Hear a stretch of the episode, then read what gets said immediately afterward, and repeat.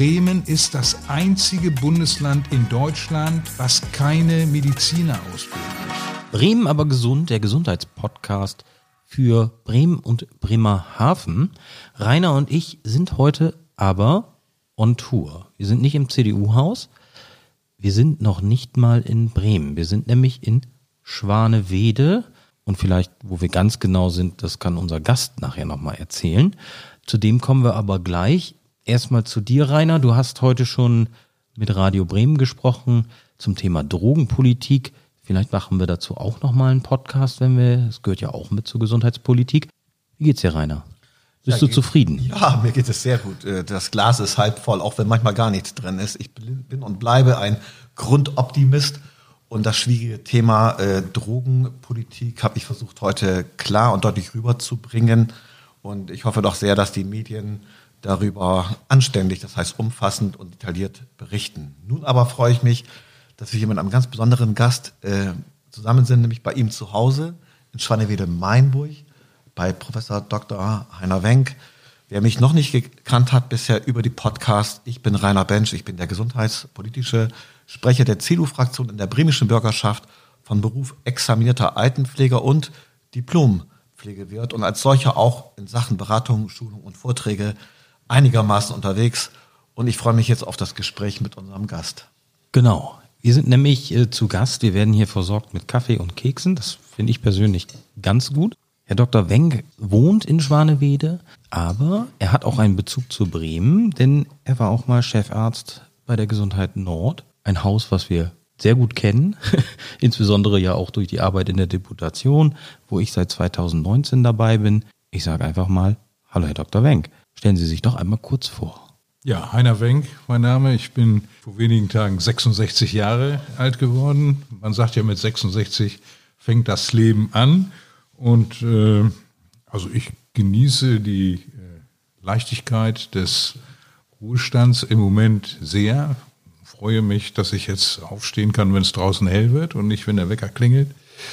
Ähm, ich habe ein relativ langes Berufsleben hinter mir. Ähm, bin 1996 nach Bremen gekommen äh, und bin äh, ja, fast 25 Jahre äh, Chef der Chirurgie im Klinikum Bremen-Nord. Als ich kam, hieß es noch Zentralkrankenhaus Bremen-Nord äh, gewesen. Äh, bin dann Ende 2020 dort weggegangen, war dann noch knapp zwei Jahre in einem kleinen Krankenhaus im Speckgürtel in Lilienthal als ärztlicher Direktor tätig und bin, wie gesagt, jetzt im Ruhestand. Vor meiner Bremer Zeit war ich knapp 15 Jahre in Lübeck an der äh, Universität, bin da zum Chirurgen und Gefäßchirurgen und so weiter ausgebildet worden. Ähm, den Viszeralchirurgen habe ich ja hier in Bremen quasi geschenkt gekriegt, weil der erst erfunden werden musste. Den Facharzt für Viszeralchirurgie, äh, den gab es bis dahin gar nicht. Und äh, den hat mir damals äh, die Präsidentin der Ärztekammer Kuni Auerswald äh, zusammen mit Professor Klemper und Professor Richter aus dem Diako äh, übergeben. Und wir waren dann so die Ersten, die in Bremen auch Viszeralchirurgen ausgebildet haben. Ja, also in Lübeck bin ich weitergebildet worden, habe meine äh, Habilitation da auch machen können. Und studiert habe ich von 1976 bis 82 an der Christian-Albrechts-Universität in Kiel. Und da habe ich auch in der Pathologie äh, meine Doktorarbeit geschrieben über Lymphdrüsenkrebs. Also Sie sind ja weit, weit rumgekommen, äh, schon lange im Geschäft und haben viel gesehen. Also von daher glaube ich ein sehr guter Gesprächspartner, um einmal durch die ja, großen Themen der Gesundheitspolitik ja, zu, zu äh, schreiten. Ähm, eins haben Sie jetzt unterschlagen, nämlich Ihre ehrenamtliche Tätigkeit in der Krebsgesellschaft. Was machen Sie da? Ja, also ich bin äh, bald, äh, nachdem ich hier in Bremen aufgeschlagen war, durch äh, unseren damaligen Pathologen, Herrn Professor Bonk, äh, der äh, immer in der Bremer Krebsgesellschaft schon aktiv war und auch das Tumorzentrum der Bremer Krebsgesellschaft äh, geleitet hatte, äh, in die Bremer Krebsgesellschaft hineingebracht worden, äh, war dann auch bald im Vorstand und dann ist der zweite Vorsitzende relativ früh gestorben und ich habe dessen Nachfolge angetreten und seit einigen Jahren bin ich jetzt als Nachfolger unseres aktuellen Ehrenvorsitzenden, Herrn Professor Heiner Schmidt, dem ehemaligen Gynäkologen aus dem Diako, bin ich erster Vorsitzender der Bremer Krebsgesellschaft. Da kommen wir sicherlich auch noch drauf zu sprechen. Sie haben ja sicherlich mitbekommen, dass es in Bremen jetzt äh, vor kurzem ein großes Gutachten gab Ja. zur Krankenhauslandschaft, äh, ja, kann man sagen, ähm, das HCB-Gutachten. Und nun haben wir das außerordentliche Glück, dass Sie nicht nur die Bremer Krankenhauslandschaft kennen, sondern auch das Bremer Umland.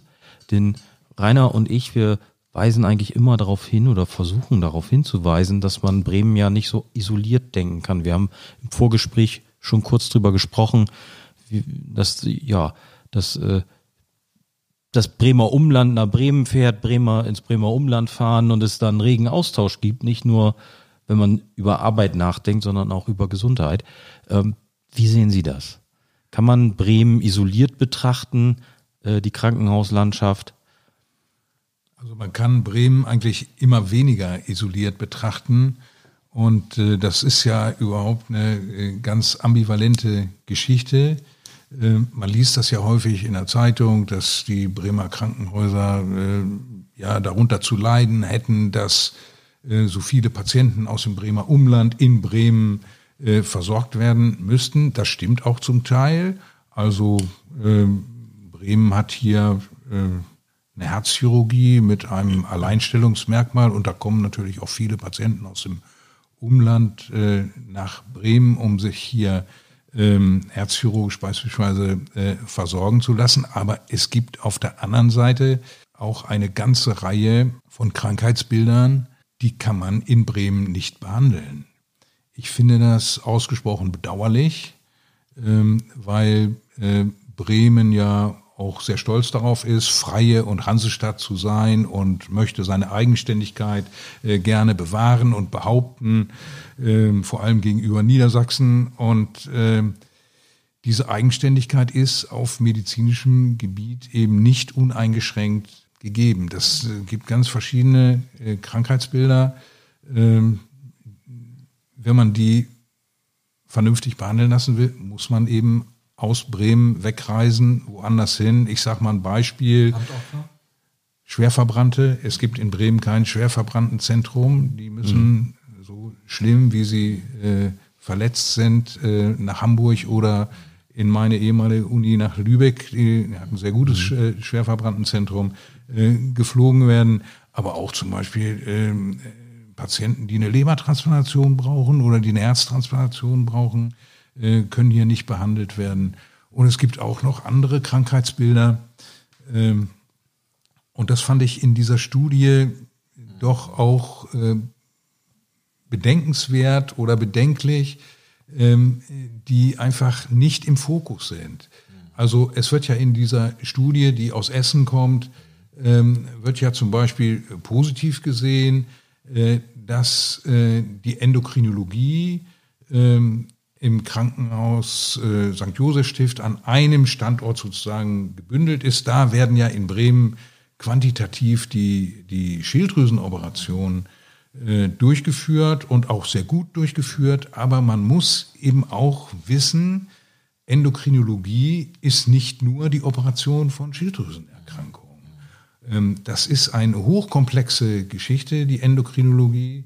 Ähm, Es gibt äh, Krankheitsbilder wie zum Beispiel die multiple endokrine Neoplasie. Das betrifft teilweise Jugendliche ähm, und äh, das sind auch Erkrankungen, äh, wo man auch einen Genetiker ähm, äh, braucht, weil die äh, auch vererbt werden können.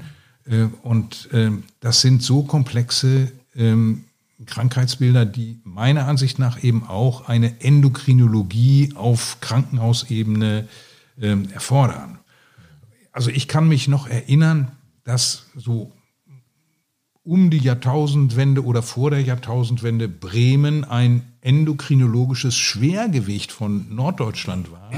Hier gab es unter der Leitung von Herrn Professor Klemper ähm, alle zwei Jahre die norddeutschen Endokrinologietage. Ähm, und da sind die Kapazitäten aus ganz Deutschland hier nach Bremen gekommen und dann haben wir über diese Krankheitsbilder äh, diskutiert und was gelernt und das ist hier äh, völlig verkümmert. Das ist ausgesprochen schade und äh, das muss man eben, wenn man diese Studie liest, auch bedenken.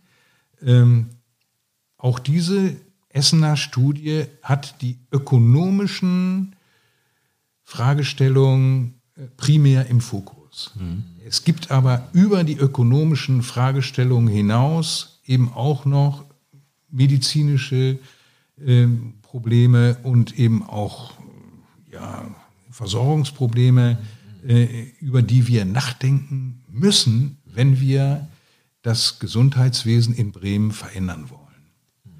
Woran liegt das, wenn man, äh, wenn Sie sagen, wir waren oder Bremen war mal ein Zentrum, äh, also wirklich gut dabei bei einem Thema, aber jetzt nicht mehr. Liegt es daran, dass die die Ärzte, die sich darum gekümmert haben, das als Herzensangelegenheit angesehen haben und sich besonders engagiert haben und dieses nicht institutionell verfolgt wurde, weiterhin auch eine Koryphäe auf dem Bereich oder in dem Bereich zu sein und entsprechend auch weitere Ärzte dafür zu begeistern, nach Bremen zu kommen. Also woran, woran liegt das, dass es dann plötzlich weg ist?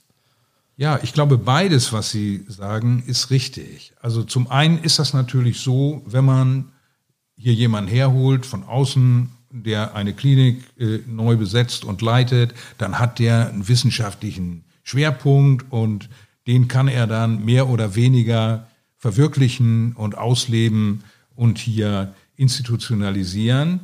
Ähm, auf der anderen Seite haben wir gerade hier in diesem kommunalen Klinikverbund äh, erlebt, dass der ist ja auch letztlich aus ökonomischer äh, Überlegung äh, ins Leben gerufen worden, dass man, dass man über Synergieeffekte und, und wie das alles so schön genannt wird, die Effizienz steigert und Doppelstrukturen abbaut und so weiter. Und da sind einfach einige Bereiche besser weggekommen und andere Bereiche schlechter weggekommen. Und äh, die Endokrinologie hat zum Beispiel da sehr stark gelitten. Der Bereich, für den ich mich äh, auch immer engagiert habe, die Gefäßmedizin.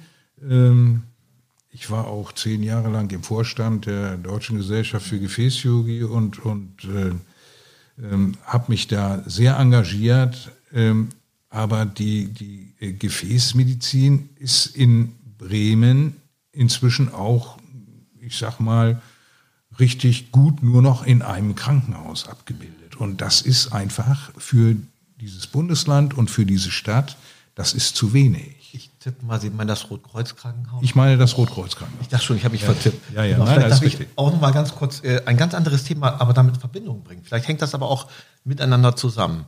Wir sind das einzige Bundesland, Bremen, das keine Medizinausbildung vorhält. Das einzige Bundesland. Ja. ja. wir sind verpflichtet, Lehrer auszubilden, Polizisten auszubilden, etc., etc., aber Mediziner nicht. Ich habe in den letzten Jahren festgestellt, dass dort, wo Universitätsmedizin gelehrt wird, nicht nur dann das, das Verweilen und Bleiben von Ärzten am Standort, wenn auch noch Kultur und Kita und die weichen Faktoren stimmen, der Fall ist, sondern dass auch Hightech-Medizin sich ansiedelt, Biotech-Unternehmen, ähm, künstliche Intelligenz und vieles andere mehr. Und wenn ich dann von Ihnen höre, es droht was wegzubröckeln und in bestimmten Bereichen haben wir sogar gar nichts vorzuhalten, stimmt meine These, dass eine Universitätsmedizin, eine medizinische Fakultät dazu beitragen kann, dass auch die Qualität insgesamt höher ist. Unbedingt. Also da haben Sie, da haben Sie äh, völlig recht und äh, das ist etwas, äh, worüber man in Bremen sicherlich auch auf politischer Ebene, ich sag mal nochmal, ja, richtig gut nachdenken muss. Also äh, aus meiner Sicht braucht Bremen unbedingt eine Medizin auch auf universitärer Ebene. Ja. Das ist ja mehrfach auch versucht worden. Ja. Ich selber bin 96 hierher gekommen, da lief diese Initiative schon. Ich bin da, äh, weil ich das damals auch schon so gesehen habe, sofort aufgesprungen. Und äh, wir haben es ja hinbekommen, äh, damals noch unter der Ägide von Herrn Professor Diel und Herrn Professor Timm von der Universität und Herrn Professor Lison aus der St. Jürgenstraße, äh, ein Kooperationszentrum Medizin an der Universität Bremen zu etablieren. Das hat dann auch insgesamt drei Generationswechsel überstanden, denn die Leiter gingen dann ja auch irgendwann mal in Ruhestand, aber nachdem der letzte Leiter, Herr Professor Gabel aus der, aus der organischen Chemie, ähm, äh, dann aus der Uni weggegangen ist, in Ruhestand gegangen ist, ist dieses äh, Kooperationszentrum Medizin ja irgendwie wieder eingegangen, ähm, weil das auch politisch nicht die Unterstützung fand, äh, die es gebraucht hätte. Ja. Ich kann Ihnen gerne äh, ein Buch mitgeben. Wir haben um die Jahrtausendwende ein Buch rausgegeben über äh, klinische und, äh, und äh, universitäre Forschung auf medizinischem Gebiet. Ja. Das ist mehrere hundert Seiten dick. Also es ist richtig was passiert. Und wir hatten mhm. damals aus den Bremer Kliniken mehr als 50 Ärzte, die sich in diesem Kooperationszentrum Medizin engagiert haben. Das ist leider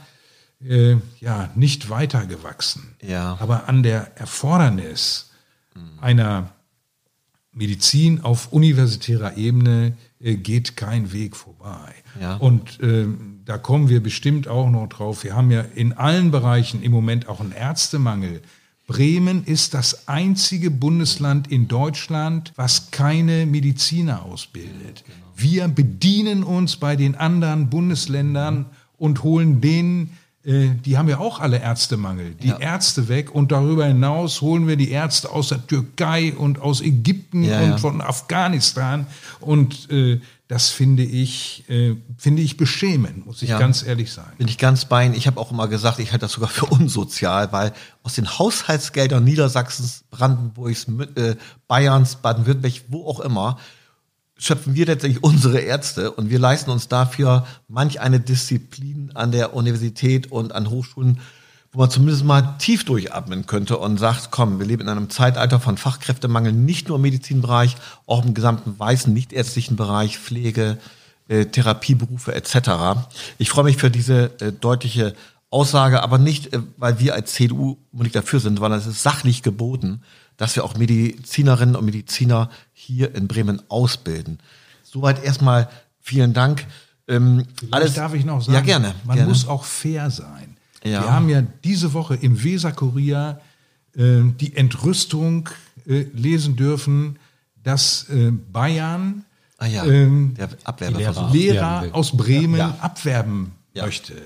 Das, das hat zu Entrüstung geführt. Ja, genau. Mhm. Aber dass wir aus München mhm. natürlich Mediziner nach Bremen holen, das ist selbstverständlich. Ja, genau. Und überlegen Sie mal, mhm. die Stadt München hat zwei Universitätskliniken, hat zwei medizinische Fakultäten. Auch das Flächenland Mecklenburg-Vorpommern mhm. hat zwei mhm. äh, medizinische Fakultäten und Bremen hat keine. Ja. Aber Oldenburg hat eine. Ja, ich weiß. Und vielleicht ist auch mal ein Stichwort. Wir wollen ja auch über Stadtgrenzen und Ländergrenzen hinweg denken. Und wir sagen immer, äh, wir wollen Nordwestdeutschland als gemeinsame genau. Metropolregion sehen. Und gerade auch was die Arztversorgung angeht, die, die pflegerische Versorgung etc. Und äh, Sie haben eben Oldenburg genannt, das ist ja ein, eine noch sehr junge äh, äh, European Medical School, ich glaube, so heißt sie. Und jetzt vor einem halben Jahr sind, glaube ich, die ersten komplett ausgebildeten sozusagen auf die Menschheit losgelassen worden, ja. wenn ich es richtig verfolge. Und ich weiß auch, dass die zwar Startschwierigkeiten hatten, aber die haben einfach vor ein paar Jahren angefangen, haben das Geld zusammengekratzt und haben gesagt, wir wollen das, wir machen das, wir kooperieren mit Groningen, wir bieten etwas an, was über den normalen Arztberuf ein Stück weit hinausgeht. Also auch epidemiologisch sollen die so ein bisschen geschult werden, die sollen die Bevölkerungsmedizin von vornherein mit im Gedankengut haben. Ich sage mir, egal in welcher Trägerschaft letztendlich eine Medizinfakultät für Bremen gut wäre, wir können durchaus auch mal über Kooperationen nachdenken, die es so noch nicht gab. Ja, selbstverständlich. Und ich weiß, dass gerade, nicht nur weil ich selbst aus Bremen-Nord komme, aber durch die Bindung zur ehemaligen Jacobs University, jetzt Constructor University, wo ich auch vor wenigen Tagen äh, auf Neujahrsempfang war. Ich weiß, es gibt im Hintergrund Gespräche. Ich weiß auch, dass in den Behörden Bremens Schublädenpläne sind. Ich weiß auch, dass beim größten Krankenhausträger Bremens nach wie vor modelliert wird an einem Studiengang, wenn denn die Politik sozusagen das Go gibt, das Signal gibt. Genau. Und äh, alle, die sich fachlich damit auseinandersetzen, sagen, es geht nicht darum, äh, etwas zu verhindern, sondern es geht wirklich darum, etwas zu ermöglichen. Und es gibt auch diesen Spruch, wer einen Weg finden will, der findet ihn auch, aber wer einen Weg verhindern will, der findet Gründe. Das ist richtig. Und, und diese Besitzstandswahrer, das gilt aber grundsätzlich in unserer Gesellschaft, die müssen sich hinten anstellen, die müssen wir beiseite schieben und wir müssen die, die was ermöglichen wollen, die was gestalten wollen, die was schaffen wollen, die müssen wir stärken. Und insofern danke ich auch nochmal äh, für Ihr äh, Plädoyer. Wir haben eigentlich sowohl bei der Gesundheit Nord als großen kommunalen Krankenhausträger als auch an der Constructor University allein dort schon 33 von 36 notwendigen Professuren, ja, ja um das vorklinische äh, Studium, also praktisch die ersten Jahre, gerade im ganzen MINT-Bereich, um das zu bewerkstelligen. Da fehlt vielleicht auch ein Humangenetiker, aber da kennt man auch den einen oder anderen, der in einem nördlicheren Bundesland nun beschäftigt ist. Also eigentlich haben wir die Möglichkeit und ich wünsche mir das so sehr, egal wer in Bremen regiert, dass wir das in die Hand nehmen und dass nicht nur die Anzahl der Ärzte dadurch steigern, sondern der gesamten Gesundheitswirtschaft, der gesamten Medizin einen richtigen Innovationsschub geben. Ja, das kann nur die Politik. Das kann nur die ja. Politik. Es war ja damals auch so, als wir das mit dem Kooperationszentrum ins Laufen gebracht ja. haben, äh, dass man auf die Bremse getreten war und gesagt hat, okay, also ist alles schön und gut, aber wir hatten jetzt gerade die Wiedervereinigung und wir haben in den neuen Bundesländern verschiedene medizinische Akademien, also Magdeburg und Dresden und so weiter, äh, zu Universitätskliniken äh, äh, abgegradet und das passt jetzt gerade nicht äh, so in die Wissenschaftslandschaft. Und dann kam eben Oldenburg mit einer wirklich guten Idee ja, die haben auf der einen Seite gesagt, wir machen äh, das nicht auf nationaler oder Landesebene, mhm. wir machen das international. Genau. Wir, Sie haben es ja schon gesagt, wir holen Groningen ins Boot. Und wir machen nicht den konventionellen medizinischen Studiengang mit Physikum und Staatsexamen und so weiter, sondern äh, modern war ja äh, dieser Bologna-Prozess und dann hat man gesagt, okay, nach dem Bologna-Prozess machen wir hier einen Bachelor-Master-Studiengang und machen sozusagen Bachelor in Groningen und Master in, in Oldenburg. Das waren gute Ideen und dazu haben dann alle Ja gesagt und so konnte sich Oldenburg etablieren. Also nach dem Motto von Karl Kraus, man darf nicht nur keine guten Ideen haben, sondern man muss auch unfähig sein, sie umzusetzen. Herrlich. Ja, Simon, ich habe äh, mit dir im Vorfeld gesprochen, worüber wir reden wollen. Und wir können natürlich nicht jetzt eine Woche lang sprechen, sondern ähm, eine halbe bis eine Stunde vielleicht. Wir haben jetzt über das Thema äh, ja, Krankenhäuser ein bisschen gesprochen, über das Thema Universitätsmedizin. Fachkräfte äh, haben wir gestreift. Ja, und wie beurteilen Sie denn insgesamt die Herausforderung, was Hausärzte, Fachärzte, sektorenübergreifendes Arbeit angeht? Wenn Sie so, Sie sind ja auch selbst Bürger, Sie sind ja selbst Patient. Wenn Sie sich das so anschauen und Sie wohnen hier so ein Stück weit auch auf dem Land, mhm. ähm, in welche Richtung gehen die Trends? Was sind die Herausforderungen, vor denen wir unmittelbar stehen? Noch nicht mal in fünf bis zehn Jahren, sondern vor denen wir jetzt stehen und wo müssen wir ran? Also ich bin ja Babyboomer. Ich habe mein ganzes Leben lang äh, als Babyboomer so mit, mit einer riesen Konkurrenz äh, ja. arbeiten müssen und äh, die Babyboomer, die gehen jetzt alle in Ruhestand. Ja. Ja. Und ähm, es ist ja äh, so komisch, also ich will jetzt der Politik da keinen Vorwurf machen, aber äh, wir hören jetzt gerade, dass in Ritterhude eine Brücke abgerissen werden muss und die Brücke direkt daneben ist auch marode. Und das kommt alles so plötzlich über uns, das konnte man offensichtlich gar nicht so vorhersehen. Und so ist es mit dem Ende des Babybooms einmal wieder. Also ähm, dass der Babyboom mal aufhören würde, haben die Politiker ja auch in den 60er Jahren nicht geglaubt, sondern die haben ja diese Bevölkerungsentwicklung immer weiter gezeichnet und sind dann davon ausgegangen, ähm, dass Bremen zur Jahrtausendwende eine Million Einwohner haben würde. Darum haben wir ja auch die vielen Krankenhäuser gebaut und, und die vielen Hochhäuser. Und das ist alles so nicht eingetreten, weil der Babyboom zu Ende gegangen ist. Und jetzt gehen die Babyboomer in den Ruhestand und wir merken es, einerseits an den Belegschaften in den Krankenhäusern. Mhm. Es ist total schwer, total schwer, äh, neue Leute zu akquirieren. Also als ich mich beworben habe für eine Stelle, da musste ich meinem zukünftigen Chef erklären, was ich alles gut kann und was mich von eventuellen Mitbewerbern unterscheidet, ähm, damit der mich einstellt. Ähm, zum Schluss war das so, wenn ein Bewerber zu mir kam, dann hat der äh, sich hingesetzt, ja, Herr Professor, jetzt sagen Sie mir mal einen Grund, warum ich bei Ihnen anfangen soll zu arbeiten. Also dieses ganze ja. Gespräch hat sich total umgedreht. Und äh, diese Schwierigkeiten, die haben wir natürlich nicht nur im Krankenhaussektor, sondern das haben wir überall, bei den Gesundheitsämtern, im niedergelassenen Bereich. Und äh, wir haben weniger Nachwuchs. Das ist ein wichtiger Punkt.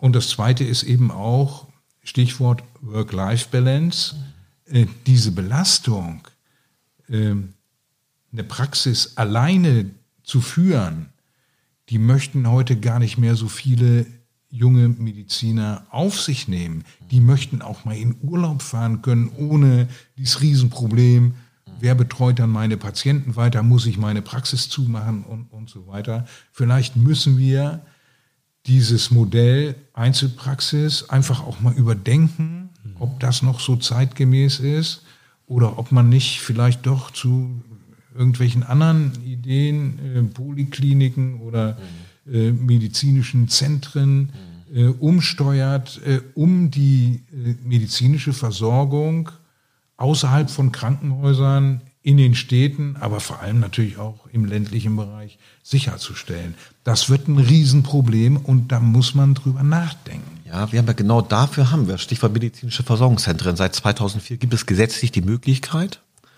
äh, sozusagen weg von der Einzelpraxis ja. hin zu medizinischen Versorgungszentren. Genau. Es muss auf alle Fälle unter einer ärztlichen Leitung stehen. Das ist sozusagen eine wesentliche Voraussetzung. Das heißt, selbst wenn eine Kommune sagt, wir machen ein kommunales Gesundheitszentrum, wollen viele Ärzte auf Teilzeitebene einstellen, anstellen, damit die auch Work-Life-Balance machen können. Gerade auch Wunsch der immer mehr weiblichen Ärzte. So, äh, aber die Leitung muss definitiv in ärztlicher Hand sein. Ja. Und daran scheitert es auch bei den Kommunen, die ja, es versuchen, ja. so diesen Weg zu gehen. In Bremen wird auch schon so langsam dran gearbeitet, Stadtteile in den Blick zu nehmen, ähm, die nicht gut versorgt sind, äh, dieses Modell anzugehen. Und es ist äußerst schwierig, selbst für die Leitungsposition, den oder die Ärztin zu finden. Vielleicht muss man da politisch nochmal nachjustieren von Gesetzgeberseite her.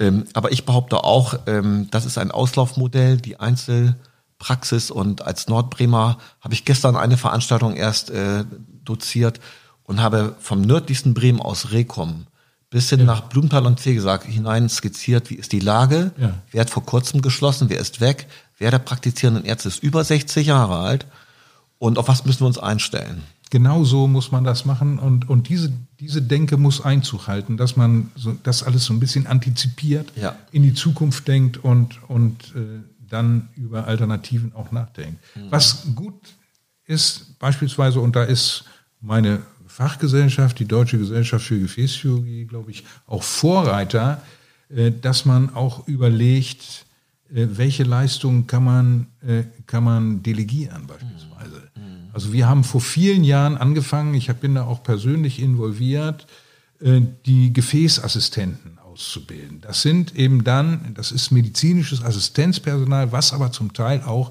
ärztliche Aufgaben ähm, übernehmen kann, weil man diese Aufgaben delegieren kann.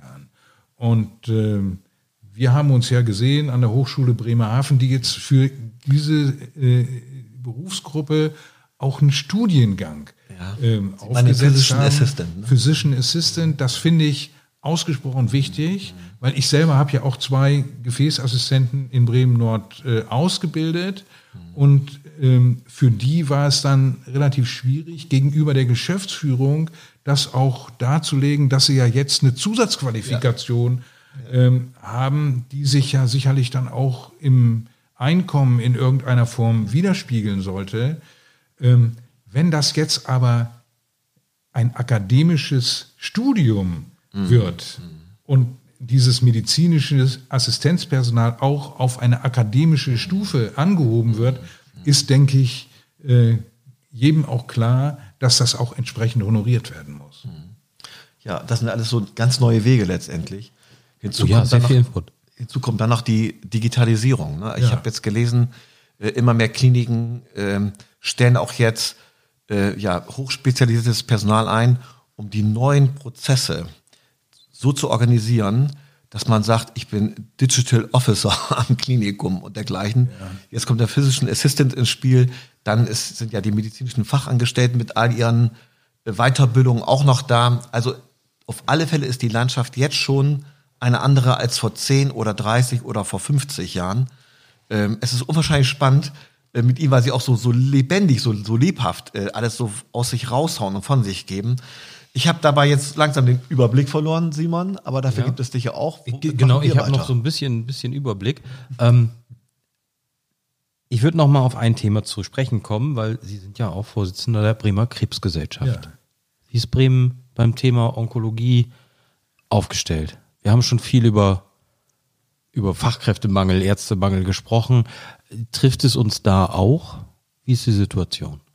Also ich glaube, auf onkologischem Sektor ist das in Bremen im Moment äh, ganz in Ordnung, gut aufgestellt.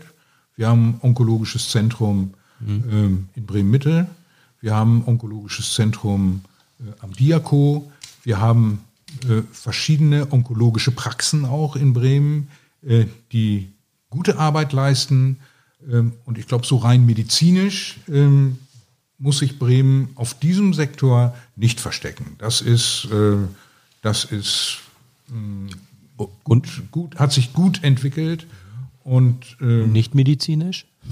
nochmal, Und nicht medizinisch? nicht medizinisch glaube ich äh, auch. Wir leisten mit der, mit der Bremer Krebsgesellschaft, äh, glaube ich, eine ausgesprochen gute Arbeit äh, hinsichtlich der Beratungstätigkeit äh, für Krebserkrankte und ähm, ich glaube auch so in diesen paramedizinischen äh, Bereichen ähm, ist äh, die Bremer Krebsgesellschaft und damit auch das Bundesland Bremen sehr, sehr gut aufgestellt. Ähm, ich sage mal als Beispiel äh, Sport und Krebs. Herr Bensch, Sie haben gerade gesagt, was hat sich da in den letzten Oh ja. äh, Jahren geändert? Ähm, ich kenne noch die Zeiten, wo ähm, Patienten mit Tumorleiden sich nicht belasten durften und im Bett äh, bleiben mussten und, und, und so weiter. Heute wissen wir, äh, wie gut Sport in entsprechender Dosierung gerade auch äh, Tumorkranken äh, helfen kann und die auch aus ihrer äh, psychischen Belastungssituation äh, hinaus helfen kann. Äh, wir haben letztes Jahr ähm, das Drachenboot, was die Bremer Krebsgesellschaft äh, gekauft hat, in Betrieb genommen und die Weser Pinkies äh, haben das äh, ja ziemlich genau vor einem Jahr im März letzten Jahres getauft und äh, haben das auf dem Werdersee in Betrieb genommen. Das sind alles äh, Dinge, die sind ausgesprochen positiv und äh, man kann nicht sagen, die machen Spaß, aber die, die machen Freude und, und äh, das, ist, das ist eine sehr segensreiche und gute Einrichtung. Ja, es tut einfach gut. Ich kann nur jedem sagen, äh, ein kleiner Werbeblock muss sein, aber der kommt nicht von Herrn Wengson, der kommt von mir. Schauen Sie sich mal die Website an und es gibt auch die Möglichkeit zu spenden oder gar Mitglied zu werden. Äh, ich finde, das ist eine der sinnstiftendsten äh, ja, Neben äh, wo es sich wirklich lohnt, sich zu engagieren. Entweder finanziell oder dass man halt auch bei den äh, Veranstaltungen mitmacht, äh, ob es der Lauf zur oder um die Venus ist. Ich weiß schon gar nicht. Lauf so. zur Venus, Lauf genau. zur Ja, Venus Lauf zur ist. Venus, ja. In der Regel im September eines jeden Jahres, wo wir entweder per Fuß oder auch per Fahrrad sozusagen die Meilen abstrampeln können, um auch Geld zu generieren. Oder auch per Boot oder ja, genau. mit dem Golfwagen. Also das, Ja, genau. dem sind ja keine Grenzen gesetzt. Hauptsache Strecke machen. Und wer, wer, genau. wer äh, spenden möchte, wir äh, dürfen hinweisen auf ein Benefizkonzert, was im März diesen Jahres in der Glocke stattfinden wird. Da spielt das Deutsche Ärzteorchester äh, zugunsten der Bremer Krebsgesellschaft. Äh, Die freuen sich natürlich auch, dass sie mal in die Glocke kommen, weil Genau. die, die Glocke ist ja, glaube ich, einer der besten Ja, Konzertsäle Europas. Ja, ja. Das muss man ja wirklich sagen, auch wenn die Straßenbahn da immer draußen vorbei rumpelt. Ja. Ähm, aber dieses Konzert ist eben im März. Äh, Karten kann man erwerben äh, bei Eventim oder direkt in der Glocke. Mhm. Und damit unterstützen wir eben auch die Bremer Krebsgesellschaft. Genau, ich habe es auf ihrem Facebook-Account gesehen und haben es gleich notiert. Ja. Wenn da nichts dazwischen kommt, ich will da auch hin. Es ist für einen guten Zweck und man kann auch selbst abscheiden und runterfahren. Unbedingt. Wir hatten jetzt äh, letztes Jahr die Gala gegen Krebs. Ja. äh, vom Kuratorium. ähm, äh, ins Leben gerufen. Rita Lösen, Gabriele Strangemann. Mhm. Das war auch ein Riesenerfolg und man hat gesehen, wie nach dieser langen Corona-Phase die Menschen auch glücklich waren, dass sie mal wieder zu einem mhm. Konzert äh, zusammenkommen konnten. Ja. Das bringt uns natürlich unter Zeitdruck, dass wir diesen Podcast vor dem Konzert veröffentlichen. Ja, unbedingt. Das, oh. das versuchen, ich, ja. ich, werde äh, versuchen, dass wir das hinkriegen.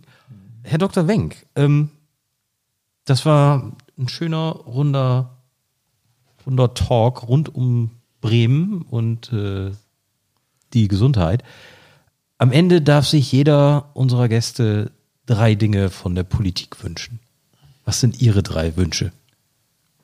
Mein erster Wunsch ist, dass die Politik, wer auch immer, aber die Politik Verantwortung übernimmt für die medizinische Ausrichtung im Bundesland Bremen.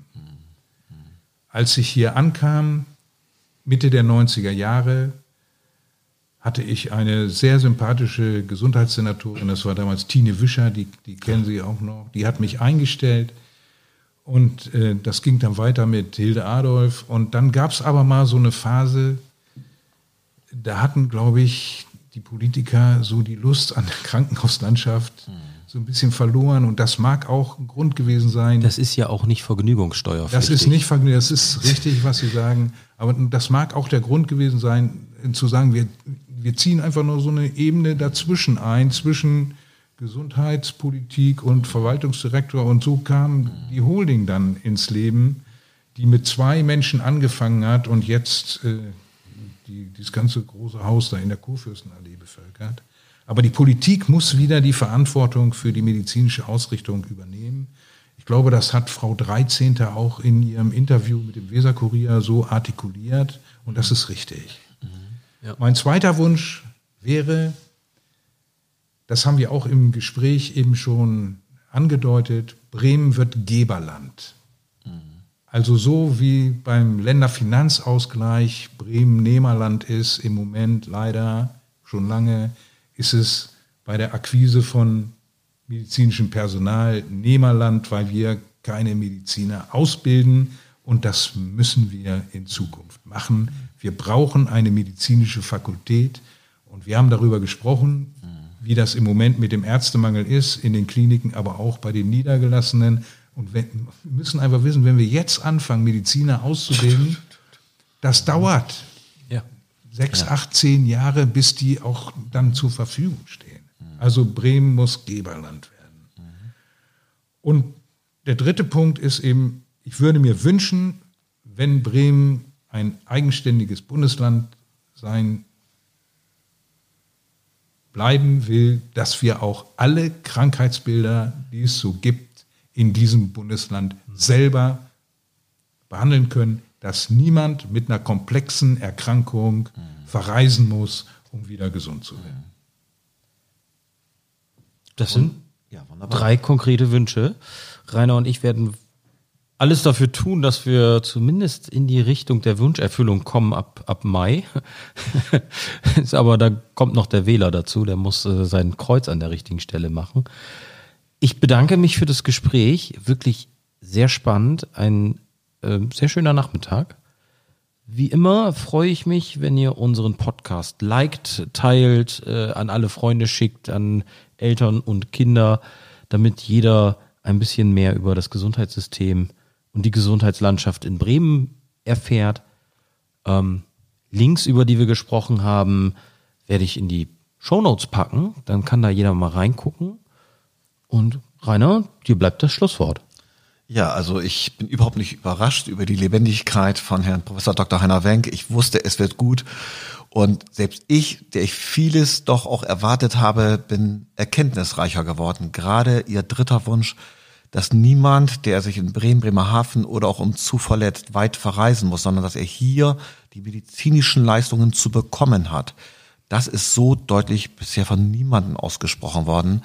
Das nehme ich aus dem heutigen Podcast auch ganz persönlich mit und versuche mich politisch auch darum zu kümmern. Vielen Dank. Ja, ich sage auch vielen Dank. Dankeschön.